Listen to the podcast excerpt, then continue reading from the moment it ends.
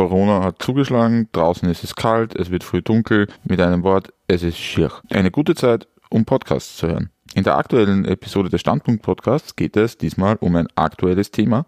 Ich frage mich zusammen mit Michael Bombalo, wer sind eigentlich die Neos? Die Partei Neos wird zusammen mit der SPÖ die nächste Wiener Stadtregierung stellen. Ihr Abschneiden war zwar nicht so phänomenal bei den Wahlen, dafür waren sie in den Koalitionsverhandlungen umso billiger. Bisher haben sich relativ wenig Leute die Frage gestellt, um wen es sich bei dieser Partei eigentlich handelt.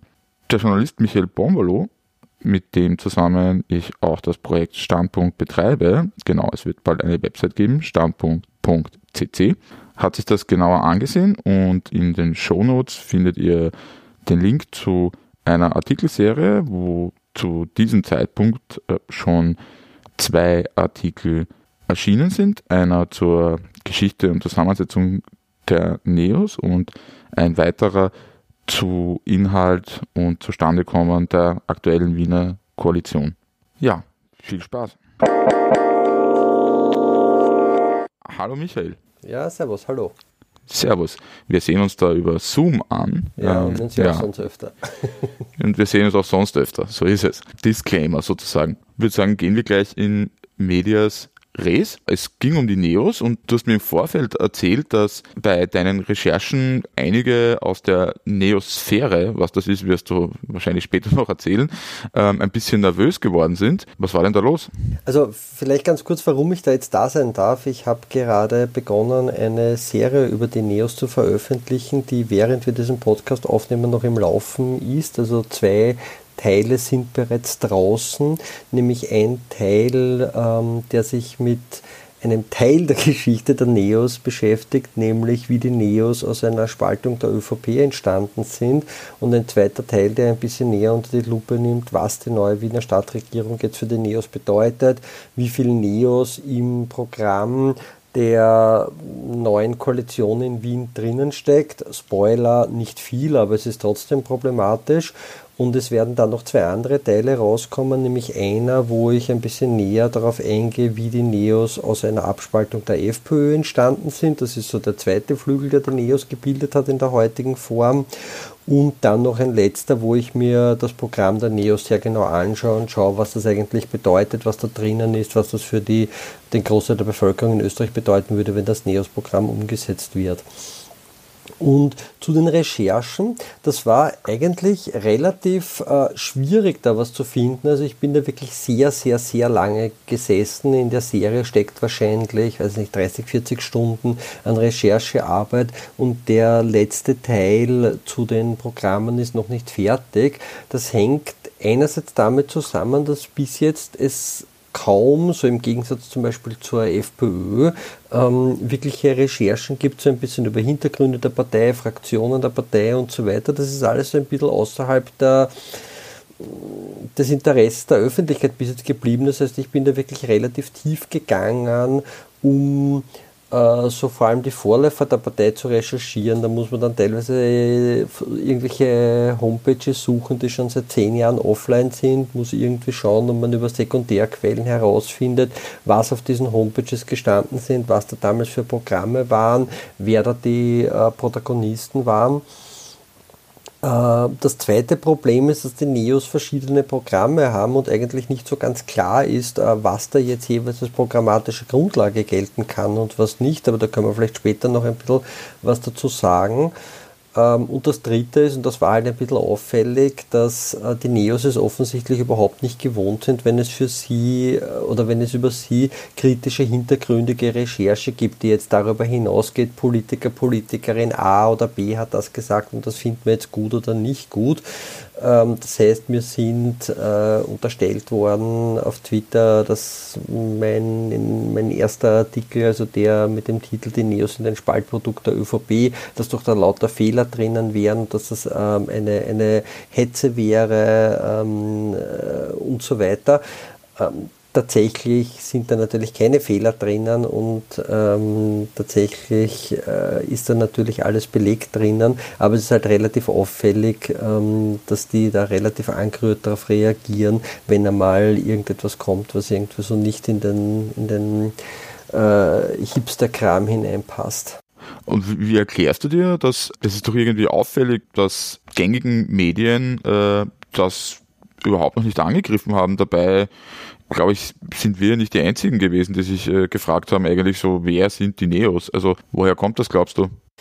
Ich habe keine wirklich gute Erklärung dafür, aber was schon auffällig ist, ist, wenn man sich so mediale Berichterstattung anschaut, wir wissen eigentlich, so wenn man Medien stärker verfolgt, recht gut Bescheid, dass es in der SPÖ verschiedene Flügel gibt und wie sich das alles zusammensetzt. Ähm, hin und wieder erfahren wir auch, dass es bei den Grünen einen sehr regierungskonformen und einen etwas weniger regierungskonformen Flügel gibt. Aber spannenderweise, dann natürlich über die FPÖ gibt es sehr viel Material, aber spannenderweise gibt es eigentlich überhaupt kein Material über verschiedene Flügelkämpfe, Fraktionen, innere ideologische Auseinandersetzungen bei ÖVP und bei den Neos. Also beispielsweise jetzt nur so an einem, an einem kurzen Hint, jetzt gerade gibt es so eine, eine lustige Diskussion, weil in der ÖVP die Vorzugsstimmenregelung nicht umgesetzt werden kann, weil äh, eine bestimmte Person, die gerne vorgezogen oder die, die in den Wiener Gemeinderat reinrutschen könnte, kann nicht reinrutschen, weil es da Probleme gibt, dass Leute vor, vor dieser Person nicht auf ihr Mandat verzichten. Das ist jetzt einmal wurscht, aber das Spannende ist, dass dann so in der medialen Berichterstattung auf einmal raufkommt, ja, und die eine Person ist dem Lager zuzuordnen, dem, dem hardcore-christlichen Lager, und die andere Person ist dem äh, Lager der Freikirchen in der ÖVP zuzuordnen. In Wirklichkeit wissen wir da eigentlich überhaupt nichts drüber. Das heißt, was ich jetzt versucht habe, auch in diesem ersten Teil ähm, mit dem Titel Den Neos in den Spaltprodukt der ÖVP, nicht nur so diese frühe Geschichte Geschichte der NEOS zu beleuchten, sondern gleichzeitig auch so diese Fraktionsauseinandersetzungen in der ÖVP zu beleuchten, die zur Spaltung der ÖVP und zur Gründung der NEOS geführt haben überhaupt erst.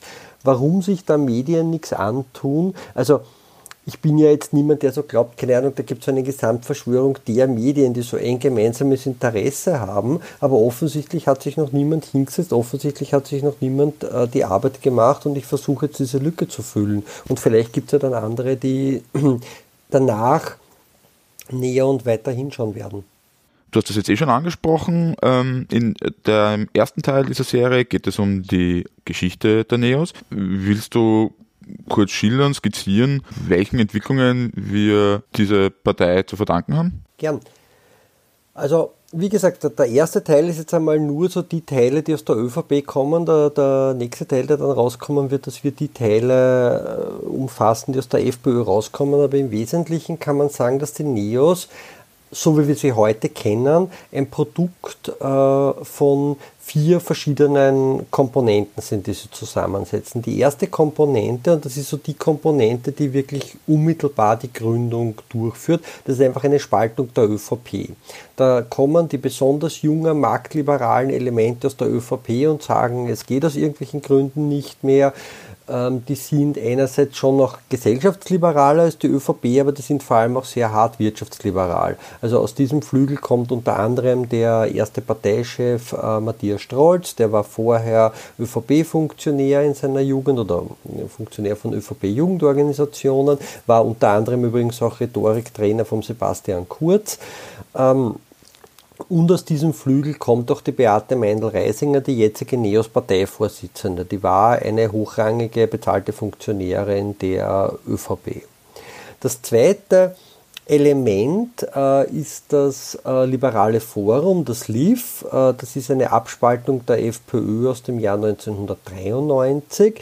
Die waren dann auch im Parlament in den 90ern, haben aber dann den Einzug ins Parlament verschafft, äh, also nicht mehr geschafft und sind da irgendwie so rumgegrundelt in Wirklichkeit. Aber die haben ein ganz entscheidendes Asset und das ist die dritte Komponente, obwohl das jetzt nur eine Person ist, würde ich die aufgrund ihrer Bedeutung als einzelne Komponente sehen, nämlich den Multimilliardär der Hans-Peter Haselsteiner. Das ist der Finanzier des Liberalen Forums gewesen. Der ist doch für das äh, Liberale Forum im Parlament gesessen, war Abgeordneter und der ist der Finanzier. Also allein 2013 in diesem ersten Gründungsprozess äh, von, von dieser dann noch Neos Liberales Forum Wahlplattform bezahlt er innerhalb weniger Monate 700.000 Euro in diese neue Partei und ermöglicht damit überhaupt erst den äh, Parlamentseinzug. Das heißt, ganz wichtig, so diese Liv-Haselsteiner Achse, die heute in der Öffentlichkeit äh, relativ wenig gesehen wird. Aber solche Leute aus dieser, aus dieser liberale Forum-Fraktion, die haben bis heute auch wesentliche Funktionen innerhalb der Neos. Und die letzte Fraktion sind die Julis, die jungen Liberalen. Das war die Jugendorganisation des Liberalen Forums. Die haben sich aber dann im Streit vom Liberalen Forum getrennt und die gehen dann auch in den Neos auf. Das heißt, wir haben vier Komponenten. Eine Spaltung der ÖVP, eine Spaltung der FPÖ, dann noch einmal eine Spaltung des liberalen Forums, nämlich eben deren Jugendorganisation und Haselsteiners Finanzen und sozusagen seine Millionen. Du hast jetzt schon anklingen lassen, marktradikal und äh, gesellschaftsliberaler als die damalige österreichische Volkspartei. Aber was ist denn ähm, sonst so deren Programmatik? Also man hatte ja im vergangenen Wiener Wahlkampf 2020 ja fast den Eindruck, dass sie dort und da dann die Grünen links überholen wollen, was ein bisschen skurril war.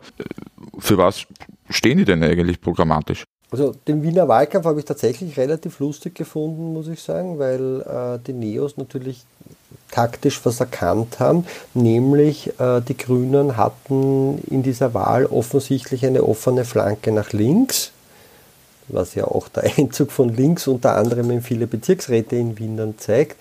Ähm, weil sie auf der einen Seite im Bund in Regierungsverantwortung sind und auf der anderen Seite in Wien in Regierungsverantwortung sind und damit so einen Feel-Good-Wahlkampf gemacht haben und damit aber bestimmte Kernthemen nicht mehr bespielen konnten. Also beispielsweise waren es dann die Neos, die plakatiert haben, wir holen 100 Kinder aus dem Flüchtlingslager Moria nach Wien und nicht die Grünen und haben sich sozusagen grüner also versucht, da am, am, ein bisschen am, am Rand der Grünen zu wildern. Das entspricht aber überhaupt nicht den politischen Positionen der Partei. Also um das nur an diesem Beispiel Moria ähm, aufzumachen. Zum einen finde ich ja diese öfter medial erhobene Forderung von, von 100 Kindern nach, aus Moria holen vollkommen absurd. Also zum einen, was machen diese Kinder dann alleine in Wien? Also was ist dann mit deren Eltern? Zum zweiten, warum nur 100? Der Rest der Kinder soll weiter in Moria im Elend leben. Ich finde das sehr komisch eigentlich. Aber tatsächlich entspricht das eigentlich auch überhaupt nicht dem Programm der NEOS. Also wenn man sich dann die Programme der NEOS durchliest, deren, also ihr zentrales Programm heißt Pläne für ein neues Österreich, ähm, da steht dann explizit drinnen, Österreich würde angeblich durch Flucht- und Migrationsbewegungen vermehrt unter Druck stehen. Es wird dann bedauert, dass Menschen im Fall der Ablehnung ihres Asylantrags so schwer abzuschieben wären. Und dann steht noch explizit drinnen, die Binnenwanderung von geflüchteten Menschen müsse verhindert werden. Also Binnenwanderung ist eigentlich genau das, was die Neos dann so propagandistisch fordern, nämlich die 100 Kinder aus Moria, ähm, die nach Wien geholt werden sollen. Und wenn man dann noch ein bisschen so dahinter schaut, was die NEOS tatsächlich in ihren Programmen drinnen haben, dann muss man sich anschauen, diese Pläne für ein neues Österreich, da muss man sich anschauen, so dieses Programm von A bis Z, das sie haben, da muss man sich das Wiener Wahlprogramm anschauen und so weiter, dann findet man beinharten und brutalen Sozialabbau. Da findet man Forderungen nach Privatisierungen, da findet man Forderungen nach Zurückdrängung der Gewerkschaften, da findet man die Forderung nach Erhöhung der Miete in den Gemeindebauten, da findet man die Forderung nach Abschaffung der Notstandshilfe. Im Übrigen, die äh, Neos waren wirklich Vorreiter dabei, zu trommeln, die Abschaffung der Notstandshilfe. Da findet man auch Privatisierungsforderungen im Bereich der Stadt Wien, da findet man die Zustimmung zum 12-Stunden Tag etc. etc. Also die Liste ist lang. Das ist ein Handbuch von Neoliberalismus, von Thatcherismus. Ja, gut, das klingt ja, jetzt ähm, ein bisschen teilweise jetzt nicht so überraschend, überraschend höchstens, dass sie sozusagen im Wiener Wahlkampf davon einfach so überhaupt nicht hören haben lassen und eigentlich auch interessant, dass die SPÖ nun mit dieser Partei eine Koalition eingeht. Es hat überall geheißen, dass die Neos grob gesagt wirklich sehr billig hergegangen sind. Was hältst du denn von dieser Koalition? Haben, hat sich die SPÖ da einfach nur neue Bobos geangelt oder ähm, wird da irgendetwas strukturell unterschiedlich zu vorherigen Stadtregierungen? Also ich würde vielleicht vorher hinzufügen, ich, ich glaube, dass du recht hast, dass man auf den Wahlplakaten von den Neos, von all diesen Forderungen, die ich jetzt erwähnt habe, nichts gehört oder gelesen hat. Wenn man sich aber die Mühe gemacht hätte, und das tun halt leider die wenigsten Menschen, das Wiener Wahlprogramm äh, der NEOS zu lesen, dort steht das alles tatsächlich drinnen. Das Problem ist halt einfach, dass sehr wenige Leute tatsächlich Wahlprogramme lesen. Also es gibt dieses Programm der NEOS, das heißt Chance 2020, äh, äh, unsere Pläne für ein neues Wien. Das ist so ein 120 Seiten Programm und da steht das alles knallhart drinnen. Das heißt, man konnte das lesen, aber natürlich sind die Neos nicht dumm. Was sie plakatieren, ist Schnellbahnring für Wien und 100 Kinder aus Moria. Ähm, wir wollen die Mieten in den Wiener Gemeindewohnungen erhöhen, plakatieren sie nicht, weil das ist halt irgendwo weniger sexy. Ne? So. Ähm, zum Programm oder zu dem, was jetzt das Koalitionsprogramm bedeutet. Also da muss man sagen, die Neos waren unfassbar billig. Also da hat es offensichtlich so einen Limbo gegeben und die Neos sind so tief runtergegangen, wie ich mir gedacht hätte, dass das physisch eigentlich gar nicht mehr möglich ist. Wenn man sich das Programm anschaut, dann ist das in weiten Teilen ein SPÖ-Programm. Äh, spannenderweise ein SPÖ-Programm tatsächlich mit vielen grünen Forderungen. Also ähm, obwohl die Grünen jetzt nicht mehr in der Regierung drinnen sitzen, weiß ich gar nicht, ob die Grünen so viel mehr gekriegt hätten, wenn sie in der Regierung drinnen gesessen wären tatsächlich. Also da sind jetzt keine Brüche drinnen, da sind jetzt auch keine, keine großen klassischen neoliberalen Verbrechen in irgendeiner Form drinnen. Also vielleicht an einem Beispiel aufgemacht, der Chef der oder der Leiter der Agenda Austria, das ist die neoliberale Lobbygruppe der industriellen Vereinigung, der tobt wirklich auf Twitter. Also schreibt wörtlich Staat, Staat, Staat, Staat, Staat, Staat, Staat, liberale Inhalte, Fehlanzeige, schreibt zur SPÖ. Man kann nicht nur gratulieren, so wurde überhaupt noch niemand über den Tisch gezogen. Also das ist recht amüsant, ähm, dem seine Wut wirklich zu lesen. Und der hat auch recht so. Also da steht jetzt, also ich, hab, ich muss gestehen, ich habe jetzt noch nicht, ich glaube es sind 220 Seiten, ich habe es jetzt einmal nur quer gelesen, aber in dem Querleseprozess äh, hätte ich jetzt noch nichts gesehen und es war jetzt auch in anderen Medien noch nichts darüber zu sehen, dass jetzt irgendwelche großen ähm, äh, Dinge drinnen sind, die es jetzt unter Rot-Grün nicht gegeben hat. Mir kommt vor, dass man bei manchen Dingen einfach auch die Neos äh, letztendlich so klassisch abgeräumt hat. Also so ähm, am Beispiel dieser, dieser jetzt medial kolportierten Seilbahngeschichte im Westen von Wien, die wahrscheinlich verkehrstechnisch völliger Unsinn ist. Ja. Ähm, da steht dann halt einfach drinnen. Dass Willst du erklären, was das ja, ist? Ja, Entschuldige. Äh, also die Neos hatten im Wahlkampf und wohl auch schon vorher die Fantasie, dass man zwischen, also im Westen von Wien, zwischen Hütteldorf und Otterkring eine Seilbahn baut, um so die neu zu bauende äh, Uni bei den Steinhofgründen zu erschließen. Äh, das ist echt verdammt teuer. Ähm, das macht ziemlich viele Probleme, weil du, weil es in Wien überhaupt keine Kompetenz dafür gibt. Das heißt, du musst es nicht nur diese Seilbahn aufbauen, sondern du musst auch die komplette Kompetenz aufbauen, um so eine Seilbahn überhaupt aufzubauen, dann schaue ich mir die Konflikte mit den Leuten an, ähm, bei denen auf einmal im dritten Stock eine Seilbahn lustig vorbeifahrt. Dann haben sie noch das Problem, dass die Steinhofgründe selber teilweise denkmalgeschützt sind. Äh, und schließlich hast du eine nicht wahnsinnig große ähm, Kapazität von einer Seilbahn. Das ist wahrscheinlich wesentlich intelligenter, wesentlich kostengünstiger und wesentlich glücksbringender für alle Menschen, wenn man jetzt beispielsweise von Hüttel Düsseldorf einen Schnellbus äh, einrichtet, der äh, One-Stop äh, darauf fährt zur Uni und langfristig sich vielleicht, wenn das die Kapazität hergibt, eine Straßenbahn baut. Aber die Neos haben sich halt eingebildet, sie wollen eine lustige Seilbahn. Was, und das steht jetzt in allen Medien drinnen, da wird jetzt eine Seilbahn, aber was steht wirklich im Koalitionspakt drin? Steht drin, das wird geprüft.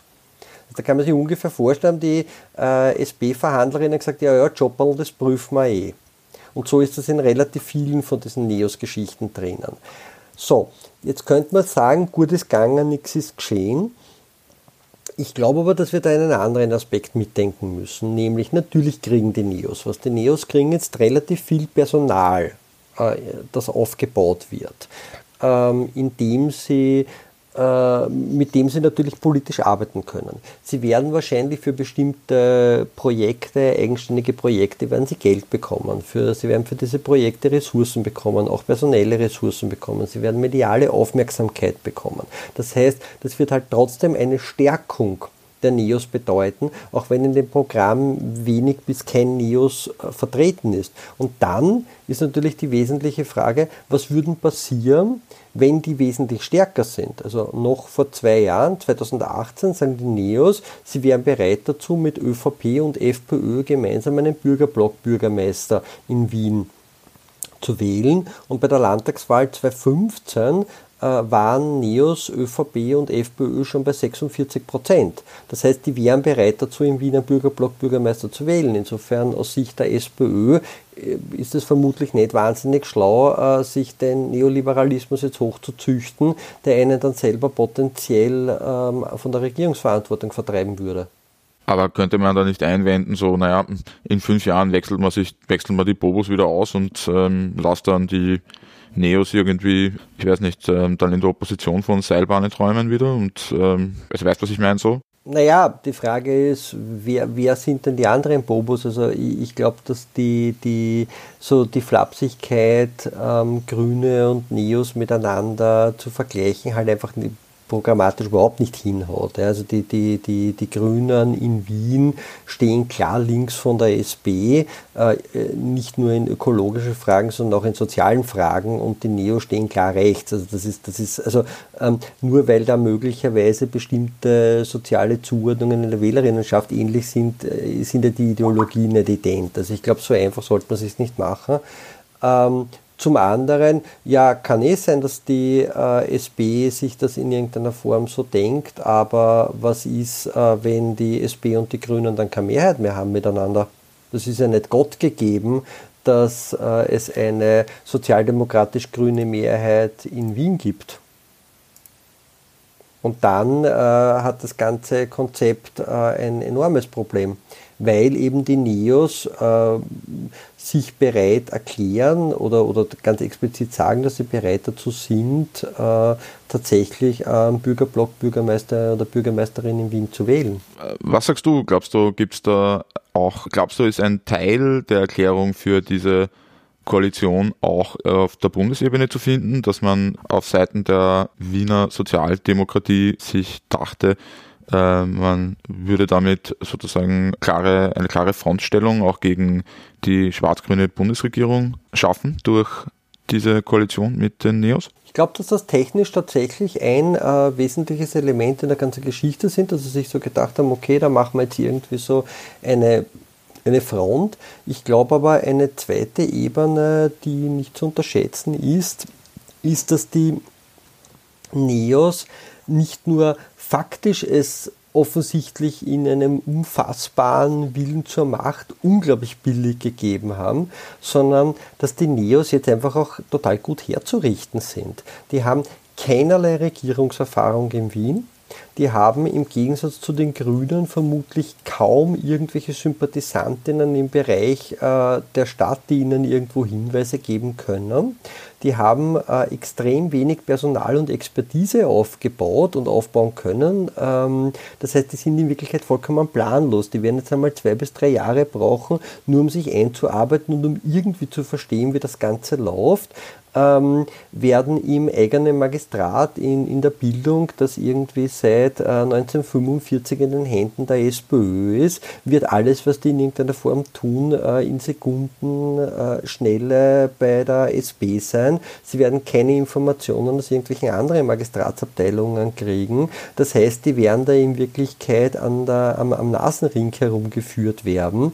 Und die Grünen waren jetzt doch zehn Jahre in der Wiener Stadtregierung, die beginnen sich langsam auszukennen. Also in der Wiener Zeitung hat ein hochrangiger Grüner gesagt, hat das an einem Beispiel gebracht, das ich sehr gut fand, äh, erklärt beispielsweise geht in Wien äh, in Kürze die Planungsdirektorin in Pension. Die Grünen hätten dann das gewusst und hätten dann sagen können, okay, wir würden gern bei der Bestimmung der neuen Planungsdirektion mitreden, aber sowas musst halt wissen. Da musst extrem viel Know-how über die Stadt bereits haben. Die SB hat das natürlich. Ähm, da musst überall Leute haben, die dir Informationen geben und die Neos haben das halt einfach nicht. Also mein Eindruck ist auch, dass relativ viel, was da jetzt im Wiener Koalitionspakt drinnen steht, das sind halt einfach Sachen, was ich zum Beispiel im gesamten Bereich des öffentlichen Verkehrs, das sind bereits paktierte Sachen, da wird DSB gesagt haben, okay Leute, das sind die Programme, das ist bereits alles auf Schiene, das ist bereits alles vereinbart, das läuft so, ähm, bitte hier unterschreiben. Du hast in dem einen Artikel geschildert, wie die neue Koalition aussieht und im ersten Teil der Serie geht es ja recht detailliert darum, wie die Neos entstanden sind. Und ähm, du hast das ja jetzt eh schon ausgeführt in der Frage davor. Aber was sagt es dann eigentlich über gesellschaftliche Veränderungen in Österreich aus und über die Veränderungen oder was sind denn die gesellschaftlichen Hintergründe dieser politischen Veränderungen im bürgerlichen Lager? Also das passiert ja auch nicht allzu oft, dass sozusagen eine neue Partei entsteht und dann den Einzug ins Parlament schafft und sozusagen, da muss ja höchstwahrscheinlich irgendwas dahinter gestanden sein. Also ähm, ist das vielleicht ein, eine Folge, ich hätte mir gedacht, zum Beispiel der EU-Beitritt, der auch irgendwann einmal Mitte der 90er 95 war das doch, glaube ich, passiert. Und äh, so Mitte der 90er herum beginnt doch ein bisschen so, zumindest ähm, die von dir geschilderte Geschichte der ähm, Reibereien verschiedener ÖVP-Fraktionen, die äh, sich dann aus irgendeinem Grund nicht mehr innerhalb der ÖVP bearbeiten lassen. Was ist denn da passiert? Das ist eine, eine, eine richtig kluge Frage. Ich, ich, ich versuche eine Antwort ihm selber drüber nachdenken zu formulieren.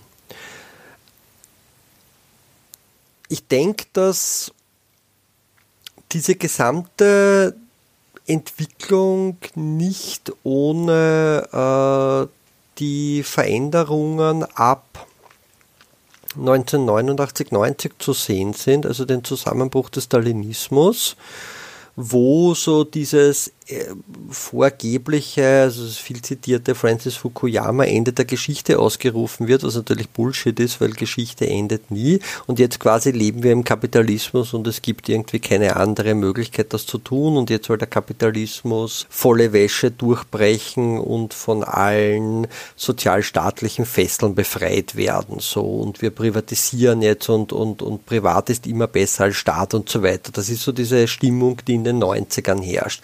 Und und in Österreich repräsentiert diese Stimmung eigentlich am besten die FPÖ, was heute oft vergessen wird. Also Jörg Haider ist ja, der damalige FPÖ-Chef, ist ja nicht nur ein äh, Rassist und, und, und deutschnationaler Burschenschafter, sondern Jörg Haider ist wirklich ein zentraler Ideologe des Neoliberalismus. Von ihm erscheint dann 93, denke ich, die Freiheit, äh, die ich meine. Das halte ich wirklich für extrem lohnend, das zu lesen, weil das wirklich ein neoliberales Manifest darstellt. Und Haider wird dann auch wirklich sehr, sehr schnell so zum Darling der österreichischen Großindustrie. Es gibt vom Standard, das ist heute leider nicht mehr online, eine Serie aus dem Jahr 2000, Haiders blaue Kassen, wo so geschildert wird, wer alle den Haider unterstützt und finanziert. Und das ist wirklich so, dass das die, die Creme de la Creme der österreichischen Großindustrie und des Großkapitals. Ich habe das alles in meinem Buch zur FPÖ, die FPÖ-Partei der Reichen, äh, dann verarbeitet. Und gleichzeitig zu diesen Flügel Klammer auf, ein Teil dieses Flügels wird sich dann eben auch von der FPÖ abspalten ähm, und dann eben das liberale Forum gründen, gibt es eben analoge Diskussionen auch in der ÖVP, also besonders marktliberale Elemente, die sich unter anderem an der Wirtschaftskammer stören, an der, an, der, an der Pflichtmitgliedschaft in der Wirtschaftskammer, die das so als eine Schranke empfinden, die dann auch als eine Schranke empfinden, dass die Wirtschaftskammer ja teilweise auch zwischen verschiedenen Kapitalfraktionen ausgleicht, also beispielsweise zwischen den großen Handelskonzernen, die massiv die Öffnungszeiten ausweiten wollen, aber gleichzeitig den kleinen ähm, Einzelhandelsbetrieben, denen das überhaupt nichts bringt und die jetzt quasi so den frei flottierenden Kapitalismus wollen. Insofern glaube ich, dass du, dass dein, dein Punkt ein sehr spannender ist, dass es sicherlich nicht ohne die gesellschaftspolitischen Debatten erklärbar das zu dem Zeitpunkt gibt, aber, und das scheint mir schon auch wesentlich, ohne, also diese erste ÖVP Abspaltung, die die ursprünglichen Neos bildet, die, die findet noch ohne Haselsteiner und liberales Forum statt. Aber was wir natürlich nicht wissen, ist, ob es da nicht im Hintergrund schon Gespräche zu dem Zeitpunkt gegeben hat ähm, und dass man ihnen quasi gesagt hat, ja passt, spaltet euch ab und wir geben euch die Anschubfinanzierung für die neue Partei.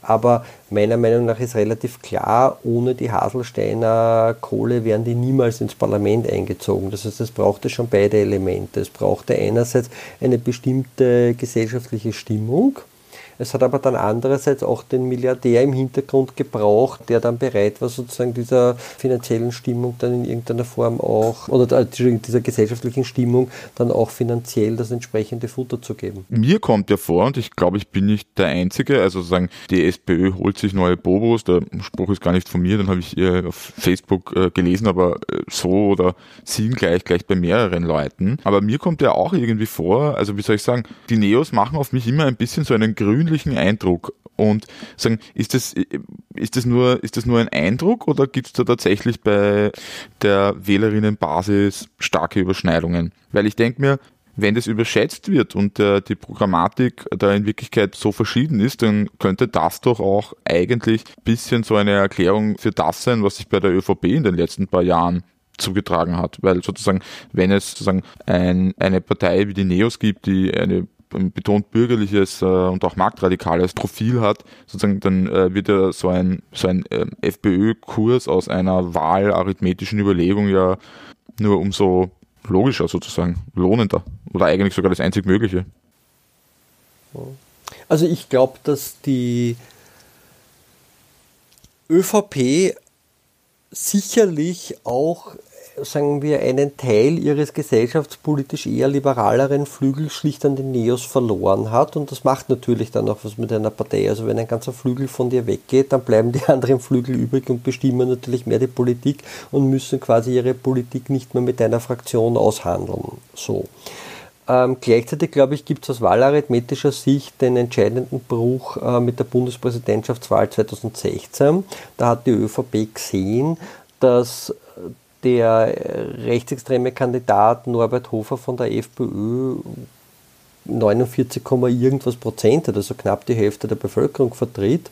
Und da sagt dann die Kurzfraktion in der ÖVP, wir wollen, also wörtlich, wir wollen mit FPÖ-Themen äh, jetzt ÖVP-Politik machen und schaffen das ja auch. Also letztendlich die ÖVP hat es jetzt geschafft, die FPÖ als die führende Partei des rechten Lagers äh, in, in Österreich einfach abzulösen und sie auch politisch letztendlich äh, abzulösen in, in, in vielen Formen. Äh, und natürlich auf der anderen Seite hast du dann den Neos, die ein bisschen so ähm, das andere Milieu vertreten. So zur Übereinstimmung mit den Grünen. Also ich, ich denke, dass sowohl Neos wie Grüne von äh, besser verdienenden Schichten der Bevölkerung äh, gewählt werden. Ich bin aber relativ überzeugt, ohne das jetzt nachweisen zu können, das müsste man sich genauer anschauen, dass da schon noch einmal ziemliche Unterschiede sind. Also beispielsweise haben die Neos wirkliche Hochburgen so im, im, im wirklich reichen südlichen Speckgürtel von Wien, so rund um Mödling herum beispielsweise. Ähm, wenn ich so durch Wien gehe, aber das ist jetzt sozusagen das ist jetzt keine, keine, keine empirische Untersuchung, das ist eher so eine persönliche Auffälligkeit. Aber wenn ich so in Wien ja, danke, danke, danke. Aber wenn ich so durch Wien gehe und dann so durch die Villenviertel im 18. und 19. Bezirk gehe, fallen mir relativ oft Neospickeln auf. Ähm, Grünpickeln habe ich dort noch keine gesehen, muss ich sagen. Also ich glaube, das, das, das, stellt, das, das ist schon ein bisschen eine andere Zusammensetzung. Und wenn man sich dann so anschaut, Leute wie eine Beate Meindl-Reisinger, die eben den Großteil ihres politischen Lebens als ÖVP-Funktionärin verbracht hat, oder einen äh, neoliberalen Salzburger Gastronom, den Sepp Schellhorn im Parlament oder den Gerhard Loacker, den Sozialsprecher der Partei im Parlament, der ein Hardcore-Neoliberaler ist, das ist dann schon eine andere Nummer, finde ich. Ähm, so auch von deren Auftreten, das ist eine klassische Unternehmerpartei. Also die geben sich, glaube ich, in Wien so ein bisschen, und wir, wir haben ja auch immer nur eine Wiener Wahrnehmung oder, oder stark eine Wiener Wahrnehmung, weil sich da halt viel abspielt. Wir sehen da halt irgendwie, weiß es nicht, ja, ähm, irgendwelche seltsamen, jungen, hippen Leute, die dann irgendwo bei den Neos rumhüpfen und wo ich denen entweder unterstelle, dass sie das ähm, Parteiprogramm nicht gelesen oder nicht verstanden haben äh, oder es eh verstanden haben und, und ähm, vielleicht tatsächlich so neoliberal sind. Aber ich glaube, das ist nicht unbedingt äh, tatsächlich repräsentativ, wie die Partei darstellt. Also jetzt nur vielleicht an einem Beispiel. Ich hatte einmal die Situation, dass ähm, ich was schreibe darüber, dass die Neos äh, selbstverständlich Privatisierungen durchführen wollen. Dann schreibt mir der offizielle Twitter-Account der Neos zurück, wer sind denn diese Neos, die angeblich Dinge privatisieren wollen. Dann äh, mache ich ihnen Copy und Paste einen entsprechenden Privatisierungsabsatz aus ihrem Programm und dann tun sie halt irgendwie ein bisschen herumjammern. Also da haben offensichtlich die eigenen Social Media Leute das Programm nicht gelesen oder sie wollen es bewusst vernebeln, weil ihnen das Stimmen kosten würde. Und ist ist es aus, ist es aus äh, linker fortschrittlicher Perspektive denn nicht eigentlich eine gute Nachricht, dass es die Neos gibt? Sollten wir uns nicht freuen, juhu, eine rechte bürgerliche Partei mehr, bildet am besten ganz viele Parteien und äh, schafft damit mehr Potenzial, euch zu zerstreiten? Oder ist das zu kurz gedacht? Ich glaube, es gibt ja ganz viele verschiedene äh, linke Perspektiven und ich tue mir immer schwer zu sagen, es gibt die linke Perspektive. Aber ganz generell vielleicht so an einem, an einem Beispiel jetzt irgendwo im Wiener Wahlkampf. Ich meine, auf der einen Seite ist es natürlich amüsant, wenn sich die FPÖ komplett zerlegt äh, und auf der einen Seite FPÖ und auf der anderen Seite Strache kandidiert und dann blöderweise noch der Strache äh, nicht reinkommt und die Stimmen verloren gehen. Aber auf der anderen Seite heißt das natürlich, dass wir bei all diesen Elefantenrunden äh, dann jeweils zwei Kandidatinnen der extremen Rechten drinnen hatten, die ihre Suada loslassen, weil wir kennen das ja in den Medien, da wird dann irgendwo so das, das Thema geschildert und dann Partei A, B, C, D, E, E, F sagt dazu. Und natürlich entsprechend, wenn ich halt jetzt eine bürgerlich-neoliberale Stimme mehr habe, die dann halt jeweils dazu befragt wird und die jeweils ihren Kommentar dazu abgibt, gibt, heißt es natürlich auch, dass deren politische Positionen ähm, noch einmal stärker in der Öffentlichkeit sind.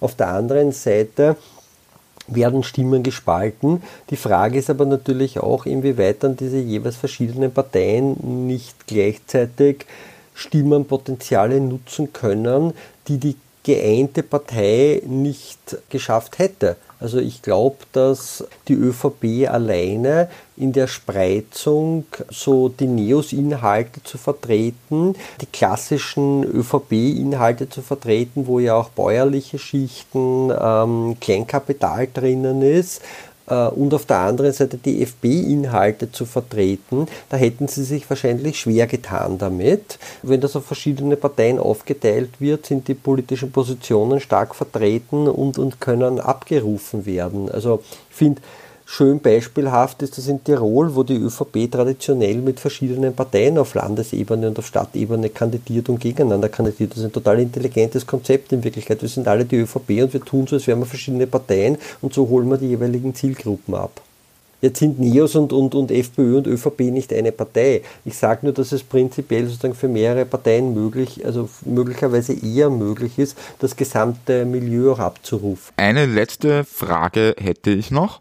Nämlich, wie wahrscheinlich ist denn, dass es zu so einer Art Reintegration der Neos wenn man das überhaupt dann Reintegration nennen kann, in die Volkspartei kommt. Weil was ich mir auch gedacht habe, ist, dass es ja vermutlich aus einer wie soll ich sagen, aus seiner äh, psychohygienischen Perspektive auch für die Neos womöglich einfacher ist, mit der Sozialdemokratie zu kandidieren, als irgendwo mit der Volkspartei zu kandidieren, wenn die früher eigentlich im selben Verein waren und dann halt nicht sonderlich gut auseinandergegangen sind. Oder überschätze ich da was? Ich meine, die werden sich doch teilweise dann auch zerstritten haben. Schwierig. Schwierig. Also es, es prinzipiell gab es ja ähm, ernsthafte, also wirklich ernsthafte ähm, Gespräche rund um eine gemeinsame Wahlplattform zwischen äh, NEOS und ÖVP vor gar nicht allzu langer Zeit, nämlich äh, 2016. Ähm, da hat der äh, Chef der NEOS, der Matthias Strolz, damals zuerst noch erklärt, dass das ja alles nicht stimmt, dass es niemals geplant äh, gewesen wäre, so eine gemeinsame Wahlplattform zu machen, um dann ein Jahr später zuzugeben, dass es diese Gespräche um eine gemeinsame Wahlplattform gegeben hätte. Ich glaube jetzt nicht, dass es da jetzt eine Fusion äh, in irgendeiner Form ansteht, weil ich, also erstens glaube ich, warum sollten sie es jetzt einmal prinzipiell tun? Ähm, sie funktionieren ja jeweils äh, als getrennte Parteien in Wirklichkeit ganz gut und letztendlich gibt es da ja auch sehr wohl unterschiedliche Interessen, das meine ich ein bisschen. Also so, wir wissen ganz gut Bescheid über politische Unterschiedlichkeiten innerhalb der Grünen, der SPÖ, aber wir unterschätzen, glaube ich, dass es im bürgerlichen Lager ja auch verschiedene, jeweils unterschiedliche Interessenslagen gibt. Aber ich halte für absolut möglich äh, und realistisch, dass solche Parteien sehr eng zusammenarbeiten in einem Bürgerblock. Also eben ein Stichwort, äh, die, die Verhandlungen um eine gemeinsame Wahlplattform 2016. Also man muss sich schon überlegen, was das geheißen hätte. Das hätte geheißen, dass ÖVP und NEOS als eine gemeinsame Partei dann auftreten und sich halt irgendwie überlegen, du kriegst so und so viele Mandate, ich krieg so und so viele Mandate. Das ist schon ziemlich weitreichend in Wirklichkeit. Äh, ein anderes Beispiel eben äh, dieser Vorschlag der NEOS, übrigens des jetzigen NEOS Vizebürgermeisters in Wien, Christoph Wiederkehr, 2018 gemeinsam mit ÖVP und FPÖ äh, einen Bürgerblock-Bürgermeister in Wien zu wählen. Das deutet schon darauf hin, dass es da ein, ein grundsätzlich relativ großes Interesse daran gäbe, auch entsprechend gemeinsame Mehrheiten zu nutzen. Und das ist auch ein bisschen spannend natürlich, wenn Sie dann immer erklären oder gesagt haben, nein, wir wollen ja keine Koalition mit der FPÖ. Also die waren bereit, gemeinsam mit der FP den, den Bürgermeister in Wien zu wählen und die Irmgard Gries, diese Bundespräsidentschaftskandidatin, die dann ja auch mit den Neos gearbeitet hat, ein Neos-Mandat angenommen hat, die hatte auch so schwarz-blau-pink-Fantasien. Also der Bürgerblock ist da sicherlich ein starkes Element äh, in den Überlegungen. Michael Baumwollo, danke für dieses Interview und ja, alles Liebe. Ja, das war der Standpunkt-Podcast zu der Frage, wer sind die Neos. Ich bedanke mich an dieser Stelle nochmal bei Michael Bonvolo und ich bedanke mich bei euch, bei den Zuhörerinnen und Zuhörern. Sollte euch der Podcast gefallen, dann abonniert uns doch. Das kann man tun auf allen Podcatchern, die es so gibt, wie auch auf Spotify und so weiter und so weiter. Und wenn er euch ganz gut gefällt, dann schreibt uns doch bitte eine positive Rezension. Alles Liebe.